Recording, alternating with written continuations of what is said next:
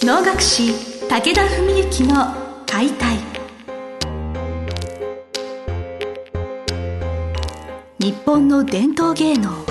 能楽。それはユネスコ無形文化遺産にも登録された我が国を代表する舞台芸術。ポッドキャスト能楽師武田文幸の解体では関税流して方として数多くの対局を演じてきた能楽師武田文幸が600年以上の歴史を持つ能楽を優しく解説。能楽師として自らの経験とその思いを語ります。今週も始まりました。志を手紙にしたため皆さんの心へ届ける武田文幸の解体司会進行の小菅圭一です。文幸先生本日もよろしくお願いします。よろしくお願いします、えー、最近なんかお能付けということで大変お忙しいというお話先ほど、ね、はい、お聞きしまして、はい、まあその舞台以外でもまあそのお稽古含め申し合わせとかいろんなところなんかご活動されてるみたいなんですけど、なんか感じるとかなんかそういうエピソードがありましたら。はい。今日ですねあの実はこう収録に来る前午前中水道橋の宝生能楽堂で曽我正弘さんというね鼓の先生の玄人会、えー、古希記念能っていうのがあってそのリハーサルがあってそれから回ってきたんですけどもそういうお囃子方のそういう大きい会だとして方が普段はまあ私は関税流ですから関税流の方ばっかりなんですね。まあそれ特に同じ派閥の方ばっかりの場合が多いんですけどもそういうお囃子会だといろんな流儀の方が一堂に会してちょっとずつ待ったり歌ったりされるわけなんです。であの本番の時っていうのは意外とこう我々も楽屋でいろいろ動いてたりするんでなかなかちゃんと拝見できない場合も多くてそういう場合その、まあ、申し合わせという、まあ、唯一1回のリハーサルですね。そういう時にこうきちんとこう拝見しておくっていうのがまあ一つのなんていうかまあ暗黙の 認識みたいなところがありまして。で今日その申し合わせで僕は歌うのは実は1個だけだったんですけど、まあ、その僕らの前にですね、まあ、他流の勝る大先輩ですね。僕より20歳ぐらい上の方が待ってられて、まあ、あと渋滞の地頭リーダーもそうなんですけど。でそういう方々がね、えー、やってられたのを拝見してね、えー、まあすごいですよねやっぱりね。おすげえなと思ってね。あの文幸先生ぐらいの、まあ、芸歴というか技量があっても、すげえなってもそのレベルなんです、ね、いやあの僕はもう全然大したことないですよ本当に。昨日の今日なのでまずさすがにはい、はい。はい、いや本当にでもなんていうんですかね。そういう方がいらっしゃる拝見するとねとても嬉しい気持ちになるんですね、僕は。なんか自分がその叶わないって、まあ、私はそうは思わないですけどそういうすごく上になんかライバルじゃないですけどそういう人がいると悔しいとか、うん、なんかショックを受けるみたいなのが一般的かなと思うんですけれどそそういうショックではない。なんかね嬉しいですね。嬉しいむしろ、はい、はい、だからそれはあの例えば今日僕が自由体で出させていただいたのは我が師匠人間国宝になられた野村史郎先生の外は小町前林なんですね。でまあそ野村さんなんかはもうもちろんその超越した世界にいらっしゃる方ですけどまあもちろんそういう方のを拝見させていただいたり一緒に出させていただくこれももちろんですしでも僕は例えば10歳上でも20歳上でもそういうまあそう遠くない将来じゃないですか10歳上とかだったらまあ、20歳はちょっと遠いかもしんないけどまあでもねもうあっという間ですよね20年なんてね。そういう中でやっぱりじゃああ10年後あるいは20年後自分がああいう姿でね要するに後輩とか周辺から見られるようにいられるのかなって頑張んなきゃなって思うわけですよ。だから嬉しいんですね。はい、自分の中で目標というか頑張ろうという気持ちにさせてくれるものに出会えた喜び的なこと。そうですね。あのやっぱりだからなんて言うんだろうなこう難しいんですけど表現が。僕自身がまあ今40目の前にしてまあ一応一通りそれなりの勉強してきてまあ一応その大半の曲をまあ歌うとか舞うってことの表現をまあ一応最低限できるほとんどの曲をできるそのスタート地点には立ってると思うんですよ。まあ、中堅としてのスタートぐらいなんですかね。まあそういう中ででも頑張って頑張って積み上げていった時にどういう高みに行っているのかでそういう方が別にその芸を目指すとかじゃないんですよね。高さっていうのがあってその高さはいろんな高さがあって同じ高さの中でもいろんな芸風があってで僕芸風はどうでもいいんですよ、うん、その高さの方がいるっていうことが嬉しいんですね。でそうすると、まあ、安心するっていうとちょっと変なんですけど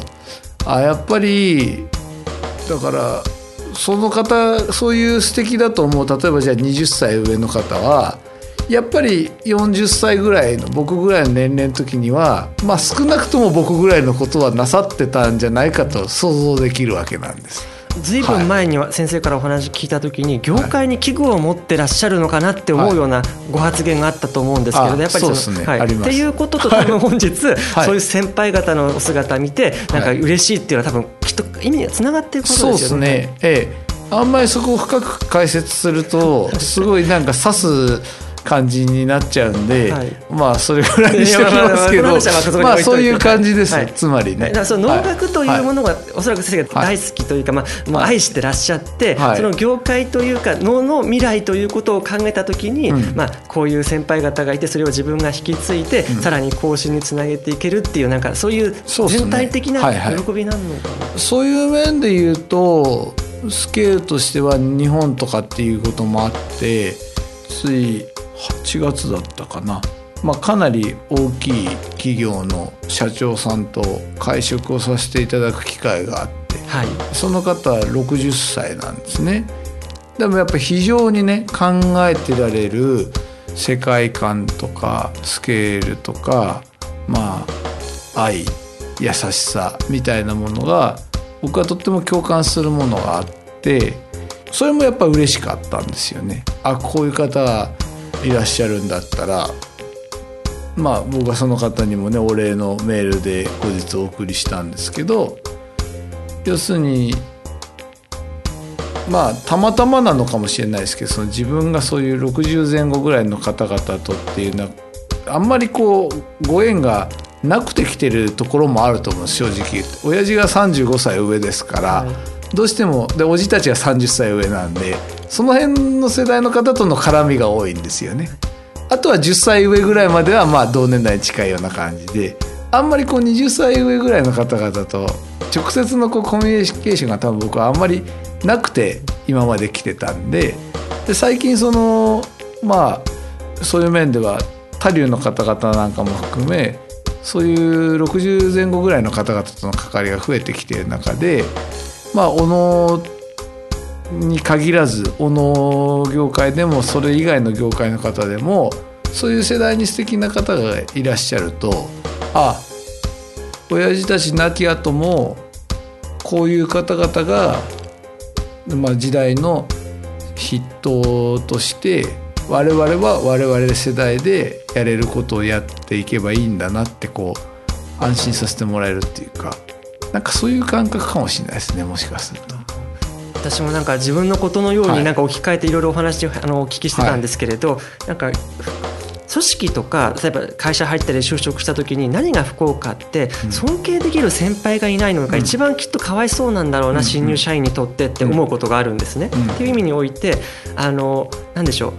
あこうなりたいって思わせてくれるとか自分も頑張ろうって思わせていただける先輩がいるっていうのはそのあれあの愛情とかいわゆるあの